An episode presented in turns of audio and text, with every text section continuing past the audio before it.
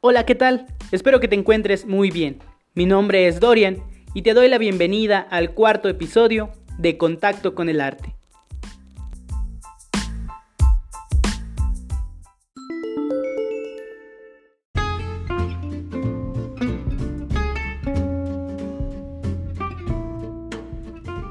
Su humor es un chaparrón de bofetadas.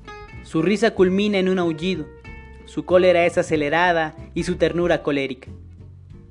Pasa del jardín de la infancia a la sala de operaciones. Para él, todos los días son el primero y el último día del mundo. Con estas palabras, Octavio Paz designa al poeta del que nos ocuparemos esta semana. Un hombre capaz de encontrar las palabras precisas, el orden perfecto para entrelazarlas en oraciones simples y convertirlas en verdadera poesía. Así es, hablamos de el francotirador de la literatura, el amoroso. Él es el poeta chiapaneco Jaime Sabines.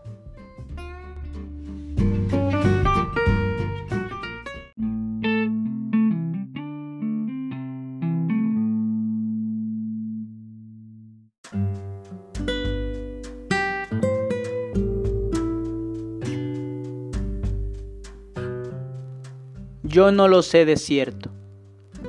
Yo no lo sé de cierto, pero supongo que una mujer y un hombre algún día se quieren. Se van quedando solos poco a poco. Algo en su corazón les dice que están solos. Solos sobre la tierra se penetran. Se van matando el uno al otro. Todo se hace en silencio, como se hace la luz dentro del ojo. El amor une cuerpos, en silencio se van llenando el uno al otro. Cualquier día se despiertan, sobre brazos.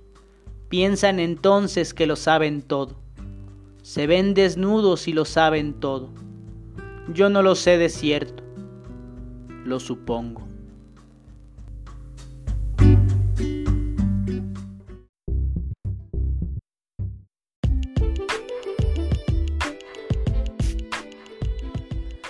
Así es, hoy tenemos el orgullo de hablar de este gran poeta eh, y escritor Jaime Sabines. Él nació en Tuxtla Gutiérrez, Chiapas, el 25 de marzo de 1926. Es hijo del mayor Julio Sabines, de origen libanés, y de doña Luz Gutiérrez, nacida en Chiapas. Jaime tuvo una vida sencilla. Aunque fue su padre quien fomentó en él el gusto por la literatura, tenía ambiciones distintas. En 1945 viajó a México para comenzar sus estudios como médico en la Escuela Nacional de Medicina, eh, sin embargo se dio cuenta que esa carrera no era para él, y poco después comenzó su carrera como escritor. Fue durante la preparatoria cuando Jaime Sabines publicó sus primeros poemas en el periódico de la escuela llamado El Estudiante. Algunos de ellos están en su primer libro, Oral.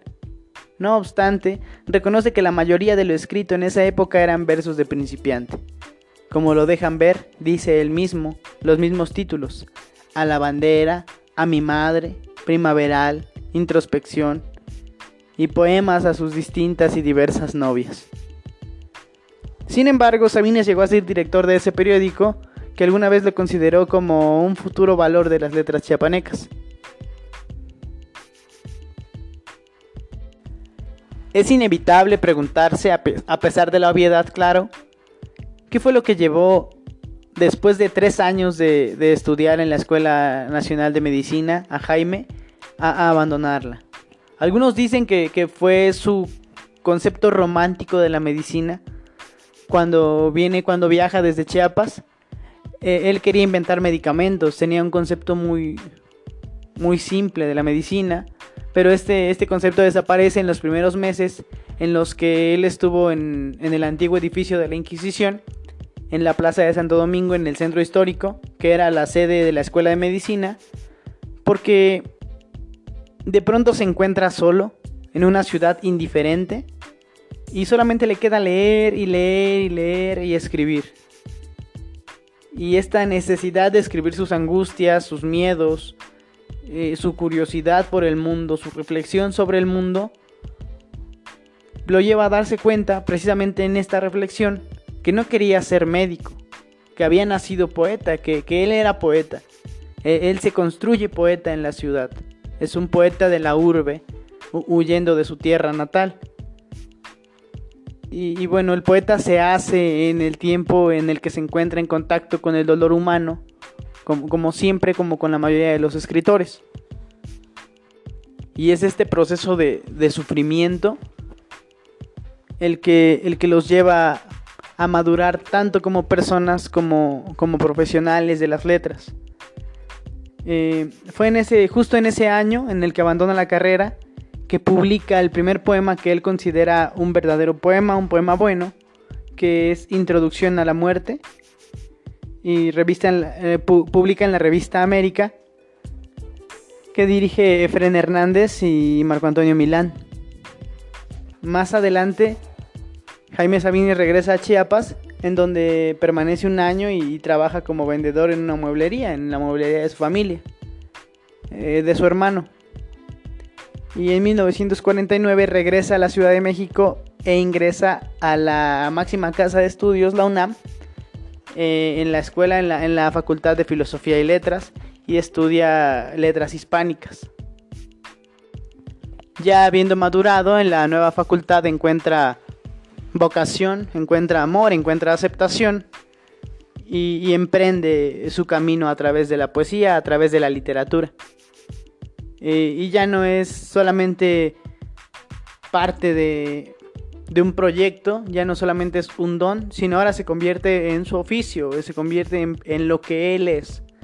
Eh, bueno, entre, entre, sus principales profesores, eh, tanto pares, tanto compañeros como, como maestros, se encuentra Emilio Carballido, Rosario Castellanos, Dolores Castro, Julio Jiménez Rueda, Enrique González Martínez y bueno, eh, Efren Hernández. También eh, en ese tiempo, en su, en su, tiempo universitario, Jaime Sabines conoce a Juan Rulfo, a Pita Amor, a Guadalupe Dueñas y a Juan José Arreola.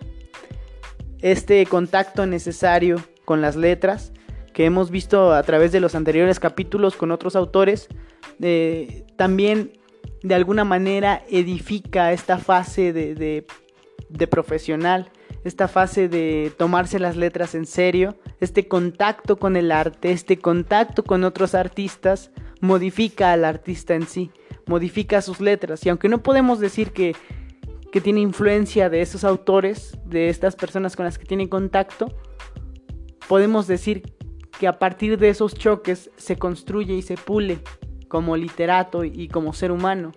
Y es lo que encontramos más adelante en su poesía. Y es muy diferente eh, leer a ese Jaime Sabines que de, los 16 años con, con poemas primerizos, con, poemas simples, a, ese poeta que atraviesa el dolor, la soledad, e, el cambio de ciudad, eh, el sentirse independiente, eh, llegar a la, a la, UNAM, a la universidad, a la facultad, y, este choque con estos artistas que, este poeta Jaime Sabines a los 23 años es un hombre completamente distinto y nota, se da cuenta que tiene una voz propia y entonces publica eh, el poemario que se titula Oral, que bueno, eh, es el que incluye este poema que acabamos de leer hace un momento, eh, de Yo no lo sé de cierto, pero lo supongo, donde ya, viene con mucha más fuerza, ya, ya tiene más carácter, se convierte en hombre, se convierte en poeta. Ha encontrado tanto su identidad que otros artistas como Carlos Pellicer, por ejemplo, se ofrece a hacerle el prólogo de su de su nuevo poemario, pero Jaime Sabines lo rechaza porque desea empezar, desea, desea publicar y que la opinión que la gente tenga de este poemario sea sobre él y no, no empezar con la ayuda de alguien más. Que el hecho de que alguien lo prologue no, no modifique la idea o la visión que tengan las personas de su propia literatura. O sea, es, muy purista en ese, en ese sentido de, de, su poesía, muy, se apropia de su poesía. Y lo vamos a ver más adelante. Se dice que, la poesía de Jaime Sabines es un relato de lo cotidiano, una manera de compartir eh, su visión particular del mundo y no de compartirla con, nadie más sino de compartir lo que él siente, compartir lo que él observa y, de ahí que, la, mayoría de las personas se identifique esta manera de pasar de lo singular a lo universal, de llevar una pequeña visión y, expresarla con esa sinceridad, con esa capacidad de ser real, al grado en que quien lo escucha se siente parte de, aunque esté, aunque esté lejos, aunque esta, esta visión sea singular y única, es tan real que, permite que, que el lector que el escucha se apropie, se adueñe del sufrimiento, de, la profundidad de lo que produce Jaime Sabines. En 1952, después de haber cursado tres años en filosofía y letras, eh, Jaime Sabines se ve obligado a regresar a Tuxtla, ya que su padre había, sufrido un accidente.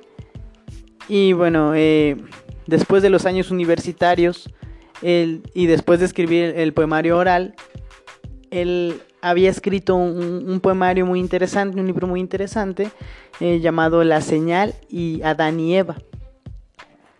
Que, bueno, estos textos comparten principios de, aquello en lo que se convertiría Jaime Sabines más adelante. Eh, se vuelve una literatura más seria, igual eh, poética, profundamente poética, pero eh, ya no gira en torno a particularidades simples, sino que, ya son parte de un compuesto más grande de la visión que tiene Jaime del mundo.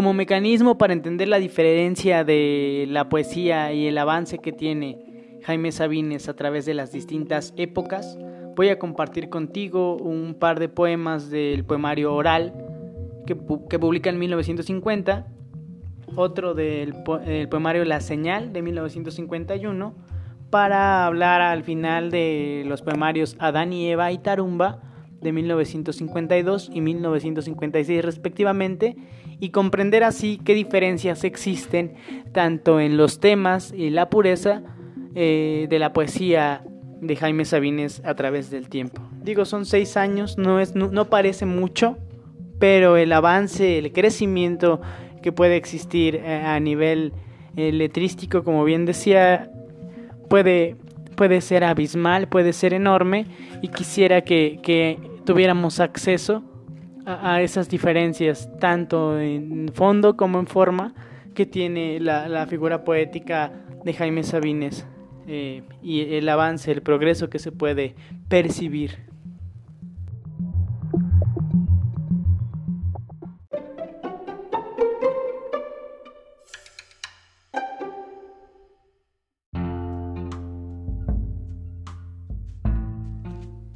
Y bien, el primer poema que traemos a la mesa se titula Los Amorosos. Corresponde al primer poemario de Jaime Sabines, publicado en 1950. Sin embargo, este poema eh, está fechado en 1949. Es quizá el poema más leído de Jaime Sabines, recitado en múltiples escenarios, en múltiples ponencias, recitado alrededor del mundo, en todo México. Em, en festivales, en el festival eh, Jaime Sabines. Eh, es muy importante, es muy conocido, pero más allá de, la popularidad, más allá de, que lo consideremos eh, simplemente como, como un poema sin Dios y sin diablo, como, como diría Jaime Sabines, más allá de un retrato del dolor, el amor y la soledad, comprender que los Amorosos es un poema escrito para todo aquel que ha sido preso del amor en algún momento, preso, eh, doblegado por las cadenas del amor. Me parece, me parece importante, me parece necesario, antes de, recitar los amorosos, debemos sentir los amorosos. Eh, él se refiere propiamente a, al amor de pareja, a ese amor carnal, a ese amor romántico. Sin embargo, eh, y, claro, no tratando de definir al amor porque eso es imposible, eh, hablar del amor es, es, llevarlo a, terrenos demasiado universales, demasiado generales. Y, el amor que retrata Jaime Sabines es siempre un amor enfermizo, un amor, eh, bueno, claro, en este poema, un amor enfermo, un amor insoportable, un amor como, como él menciona, un amor tembloroso, un amor que, que quema, que, que, destruye, que desborda la, la naturaleza de, de, quien lo posee y es poseído por él. Eh, de hecho, dentro del poema hay varias figuras de esta posesión del amor sobre la persona, de esta locura, de esta enfermedad, eh, este, esta enfermedad que quema por dentro, por detrás de los ojos. Eh, es increíble el montón de figuras eh, retóricas que utiliza en este poema. Es increíble la profundidad que tiene, la profundidad que conlleva. Que se ha recitado y recitado y recitado. Y por más que se recite y por más que se escuche, cada, cada vez que suena, un, un pedacito en la memoria de los hombres revive es necesario escucharlo. Los amorosos de Jaime Sabines.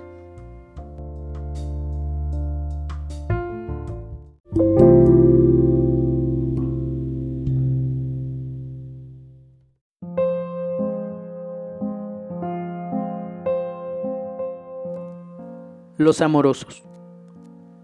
Los amorosos callan. El amor es el silencio más fino, el más tembloroso el más insoportable. Los amorosos buscan. Los amorosos son los que abandonan. Son los que cambian, los que olvidan. Su corazón les dice que nunca han de encontrar. No encuentran, buscan. Los amorosos andan como locos porque están solos, solos, solos, entregándose, dándose a cada rato, llorando porque no salvan al amor. Les preocupa el amor. Los amorosos viven al día, no pueden hacer más, no saben. Siempre se están yendo, siempre hacia alguna parte. Esperan. No esperan nada, pero esperan. Saben que nunca han de encontrar. El amor es la prórroga perpetua. Siempre el paso siguiente, el otro, el otro. Los amorosos son los insaciables, los que siempre, qué bueno, han de estar solos. Los amorosos son la hidra del cuento, tienen serpientes en lugar de brazos. Las venas del cuello se les hinchan también como serpientes para asfixiarlos. Los amorosos no pueden dormir, porque si se duermen se los comen los gusanos. En la oscuridad abren los ojos y les cae en ellos el espanto. Encuentran alacranes bajo la sábana y su cama flota como sobre un lago. Los amorosos son locos, solo locos, sin Dios y sin diablo. Los amorosos salen de sus cuevas temblorosos, hambrientos a cazar fantasmas.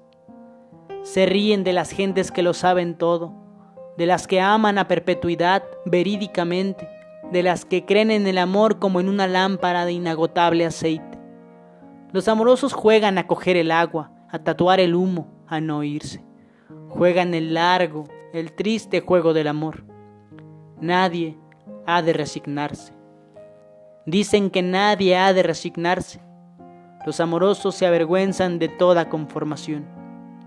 Vacíos, pero vacíos de una a otra costilla, la muerte les fermenta detrás de los ojos, y ellos caminan. Lloran hasta la madrugada en que trenes y gallos se despiden dolorosamente. Les llega a veces un olor a tierra recién nacida, a mujeres que duermen con la mano en el sexo, complacidas, a arroyos de agua tierna y a cocinas.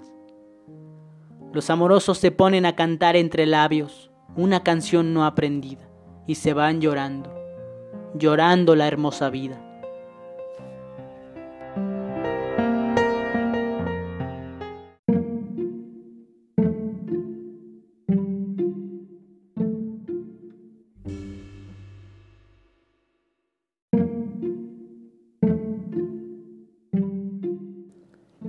El siguiente poema también corresponde al poemario oral de 1950.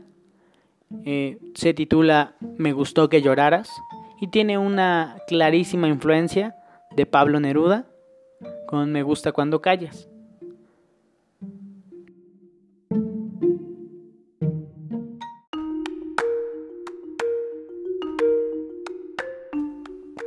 Me gustó que lloraras.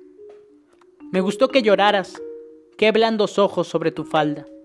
No sé, pero tenías de todas partes largas mujeres, negras aguas. Quise decirte, hermana, para incestar contigo rosas y lágrimas.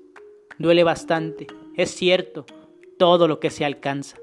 Es cierto, duele no tener nada.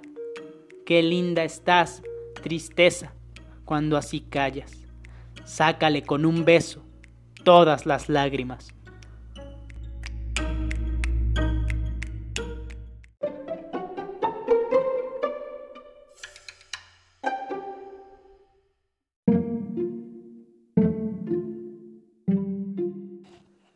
Y bien, aquí termina este poemario que como veíamos está gestado entre el dolor y la pena de un Sabines perdido en una ciudad nueva e inmediatamente vamos a comenzar con un poema del siguiente poemario, donde ya cobraba más fuerza el carácter y la personalidad de Jaime ante las letras. El poemario se llama La señal y corresponde a 1951, a finales de ese año sigue conservando de alguna manera ese estilo melancólico y de sufrimiento que mantiene en el primer poemario, pero esta vez se intensifica por la muerte de una persona muy cercana a él, su tía Sofía, que él consideraba como su propia madre. Tiene poemas un tanto amargos, un tanto irónicos, como Te desnudas igual que si estuvieras sola, o En la sombra estaban sus ojos, eh, también por ahí vamos a revisar Los he visto en el cine. Pero específicamente el poema Tía Chofi, que es el siguiente, conlleva muchísimo dolor, muchísima tristeza, pero una capacidad de análisis y de tributo increíble para una persona de la edad de Jaime Sabines al escribirlo.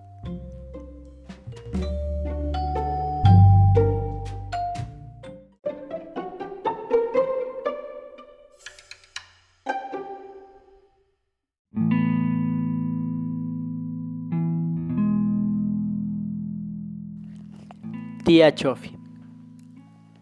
Amanecí triste el día de tu muerte, tía Chofi. Pero esa tarde me fui al cine e hice el amor. Yo no sabía que a cien leguas de aquí estabas muerta, con tus setenta años de virgen definitiva, tendida sobre tu catre, estúpidamente muerta. Hiciste bien en morirte, tía Chofi, porque no hacías nada, porque nadie te hacía caso, porque desde que murió abuelita, a quien te consagraste, ya no tenías nada que hacer y a legua se miraba que querías morirte y te aguantabas. Hiciste bien. Yo no quiero elogiarte como acostumbran los arrepentidos, porque te quise a tu hora en el lugar preciso, y harto sé lo que fuiste, tan corriente, tan simple. Pero me he puesto a llorar como una niña porque te moriste, te siento tan desamparada, tan sola, sin nadie que te ayude a pasar la esquina, sin quien te dé un pan. Me aflige pensar que estás bajo la tierra fría de Berriozábal, sola, sola, terriblemente sola, como para morirse llorando. Ya sé que es tonto eso, que estás muerta, que más vale callar pero ¿qué quieres que haga si me conmueves más que el presentimiento de tu muerte? Ah, jorobada tía Chofi, me gustaría que cantaras o que contaras el cuento de tus enamorados. Los campesinos que te enterraron solo tenían tragos y cigarros, y yo no tengo más. Ha de haberse hecho el cielo ahora con tu muerte, y un Dios justo y benigno ha de haberte escogido Nunca ha sido tan real eso en lo que tú creíste. Tan miserable fuiste que te pasaste dando tu vida a todos. Pedías para dar, desvalida. Y no tenías el gesto agrio de las solteronas, porque tu virginidad fue como una preñez de muchos hijos. En el medio justo de dos o tres ideas que llenaron tu vida, te repetías incansablemente y eras la misma como siempre. Fácil, como las flores del campo, con que las vecinas regaron tu ataúd. Nunca has estado tan bien como en ese abandono de la muerte. Sofía, virgen, antigua, consagrada, debieron enterrarte de blanco en tus nupcias definitivas. Tú que no conociste caricia de hombre y que dejaste que llegaran a tu rostro arrugas antes que besos, tú, casta, limpia, sellada, debiste llevar a Zares tu último día. Exijo que los ángeles te tomen y te conduzcan a la morada de los limpios. Sofía Virgen, vaso transparente, cáliz, que la muerte recorra tu cabeza blandamente y que cierre tus ojos con cuidados de madre mientras entona cantos interminables. Vas a ser olvidada de todos, como los lirios del campo, como las estrellas solitarias, pero en las mañanas, en la respiración del buey, en el temblor de las plantas, en la mansedumbre de los arroyos, en la nostalgia de las ciudades, serás como la niebla intocable, hálito de Dios que despierta. Sofía Virgen, desposada en un cementerio de provincia, con una cruz pequeña sobre tu tierra, estás bien ahí, bajo los pájaros del monte y bajo la hierba, que te hace una cortina para mirar al mundo.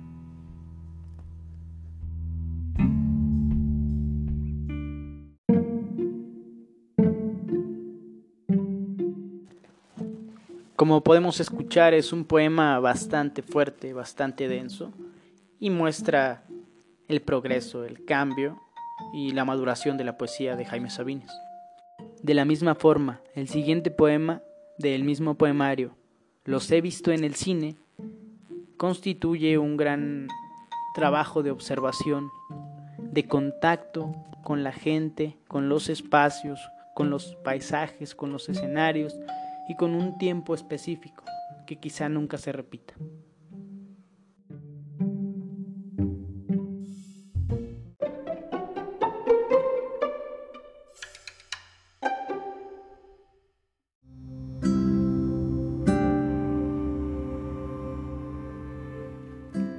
Los he visto en el cine. Los he visto en el cine, frente a los teatros, en los tranvías y los parques, los dedos y los ojos apretados, las muchachas ofrecen en las salas oscuras sus senos a las manos y abren la boca a la caricia húmeda y separan los muslos para invisibles sátiros. Los he visto quererse anticipadamente, adivinando el goce que los vestidos cubren, el engaño de la palabra tierna que desea, el uno al otro extraño. Es la flor que florece, en el día más largo, el corazón que espera, el que tiembla lo mismo que un ciego en un presagio. Esa niña que hoy vi tenía 14 años. A su lado los padres le miraban la risa, igual que si ella se la hubiera robado. Los he visto a menudo, a ellos, a los enamorados, en las aceras, sobre la hierba, bajo un árbol, encontrarse en la carne, sellarse con los labios. Y he visto el cielo negro, en el que no hay ni pájaros, y estructuras de acero, y casas pobres, patios, lugares olvidados, y ellos, constantes, tiemblan, se ponen en sus manos, y el amor se sonríe, los mueve, les enseña, igual que un viejo abuelo desengañado.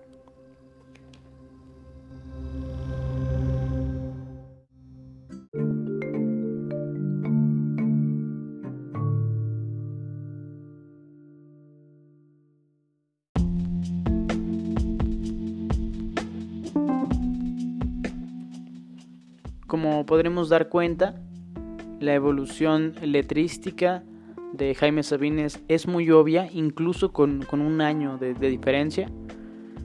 Y bueno, ahorita vamos a pasar al siguiente poemario que se llama Adán y Eva. El libro Adán y Eva está dividido por capítulos del 1 al 15 y es una historia de amor que tiene un poco más que ver con que, con que conoce a su esposa en esta época. Estamos hablando de un Jaime Sabines de 25, 26 años, con una visión todavía un tanto nublada de la vida, pero siempre muy sobria y muy poética. Eh, bueno, voy a leer de, Adán y Eva solamente dos pasajes, tres pasajes a lo mucho, con sus respectivas pausas, para seguir eh, notando, dando cuenta de este, este avance, este crecimiento a nivel personal y humano de Jaime Sabines a través de la poesía y a través de su literatura, que, es propiamente lo que, lo que quiero hacer o de lo que creo que se trata, hacer un podcast de, literatura, hacer un podcast de, de, arte, de poesía, encontrar los factores humanos que, que atraviesan las piezas artísticas, que parece que están ahí a, través del tiempo, que, que, los Picasso siempre estuvieron ahí, que los Miguel Ángel siempre estuvieron ahí, que los Beethoven siempre estuvieron ahí y que solo son parte de la colección que tenemos que conocer mientras crecemos y nos culturizamos. Y no es así, no siempre estuvieron ahí. Hubo hombres atrás de las grandes gestas, hombres atrás de las grandes obras, y eso es lo que tenemos que conocer, a los hombres, a las personas a, los grandes hombres y mujeres que estuvieron antes de la creación, que fueron la creación en sí. Y eso es algo que, en Jaime Sabines es muy, es muy clarito, es muy fácil de encontrar. Encontrar al ser humano que escribía, que se peleaba, que primero era producto del dolor y el sufrimiento y después es producto de esta ironía, de este sarcasmo, de este conocer la vida a los 25 años. Y ahorita vamos a pasar a cuando tenía como 26 años más o menos, con Adán y Eva. Eh, espero que te guste y que lo estés disfrutando tanto como yo.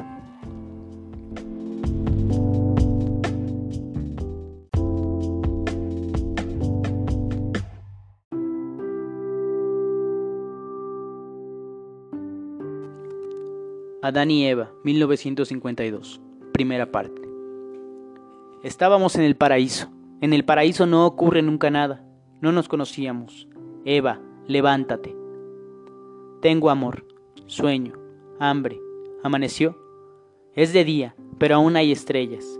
El sol viene de lejos hacia nosotros y empiezan a galopar los árboles. Escucha. Yo quiero morder tu quijada. Ven, estoy desnuda, macerada, y huelo a ti. Adán fue hacia ella y la tomó, y parecía que los dos se habían metido en un río muy ancho y que jugaban con el agua hasta el cuello, y reían mientras pequeños peces equivocados les mordían las piernas. Segunda parte. La noche que fue ayer fue de la magia. En la noche hay tambores y los animales duermen con el olfato abierto como un ojo. No hay nadie en el aire. Las hojas y las plumas se reúnen en las ramas, en el suelo, y alguien las mueve a veces, y callan. Trapos negros, Voces negras, espesos y negros silencios, flotan y se arrastran, y la tierra se pone su rostro negro y hace gestos a las estrellas.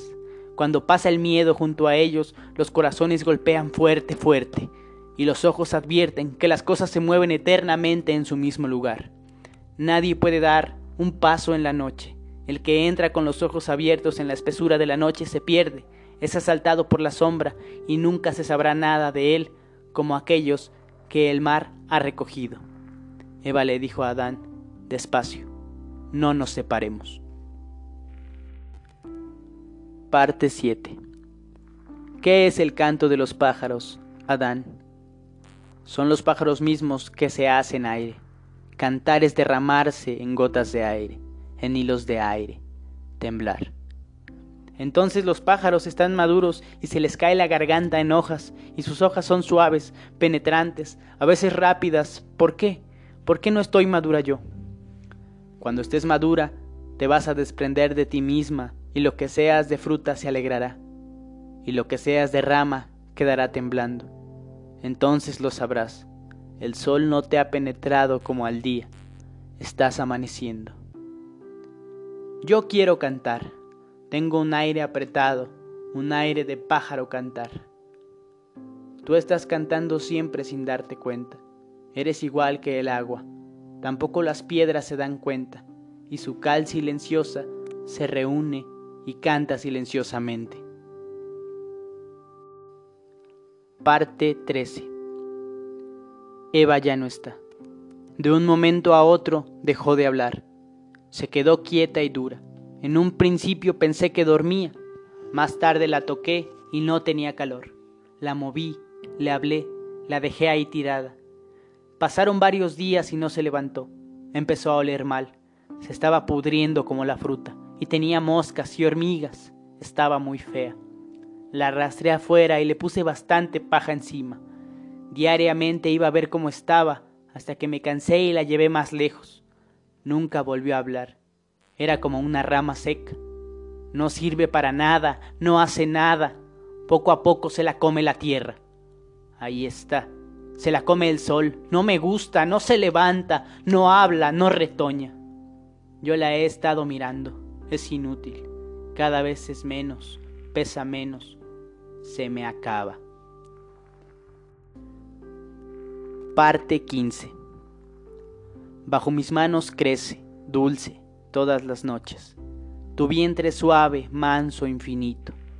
Bajo mis manos que pasan y repasan midiéndolo, besándolo, bajo mis ojos que lo quedan viendo toda la noche, me doy cuenta de que tus pechos crecen también, llenos de ti, redondos y cayendo.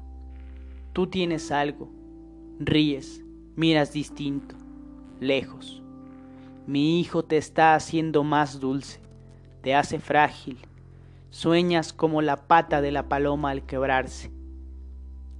Guardadora, te amparo contra todos los fantasmas, te abrazo para que madures en paz. Fin.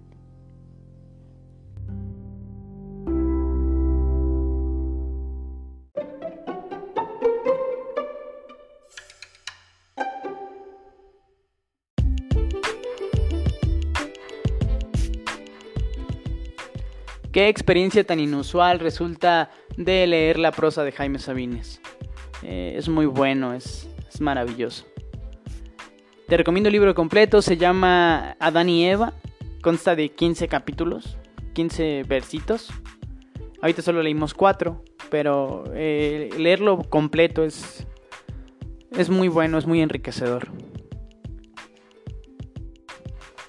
Bueno, con, esto terminamos esta primera parte del capítulo número 4 de la serie Voces de México. Porque, bueno, leer a Sabines es algo. tiene una literatura muy vasta. Y creo que sería injusto limitarlo a 30 minutos, a 20 minutos. Entonces decidí utilizar dos episodios para este cuarto capítulo de la serie. Eh, sobre todo porque después de la experiencia previa de, de los anteriores autores, me quedé por ahí como un poco cortado, como que sentía, siento que, no es justo limitar tanta literatura, tanta vastedad bibliográfica a tan poquito tiempo y realmente quisiera llevar eh, todo, o sea, quisiera leer todos Sabines para ti, pero, pero como no es posible, eh, pues regalarte estos pedacitos. Y creo que sí, un, capítulo más, un episodio más, nos dejaría aproximarnos a, a cómo evoluciona, cómo crece, cómo cambia Sabines. Y, y bueno, a seguir disfrutando de su literatura, de piezas muy importantes que falta de, compartir, de leer, de discutir. Y bueno, con esto me despido. Yo soy Dorian Sartrowski. Te dejo con, un, poema más del poemario Tarumba, escrito en 1956, cuando Jaime Sabines tenía 30 años. En unos días estaré subiendo el siguiente episodio. Mientras tanto, bueno, comparte este, este capítulo, este episodio con, tus amigos, en tus redes sociales. Y bueno, ahí me puedes dar un like en, Facebook o en, en Twitter. Y bueno, sígueme aquí en Spotify.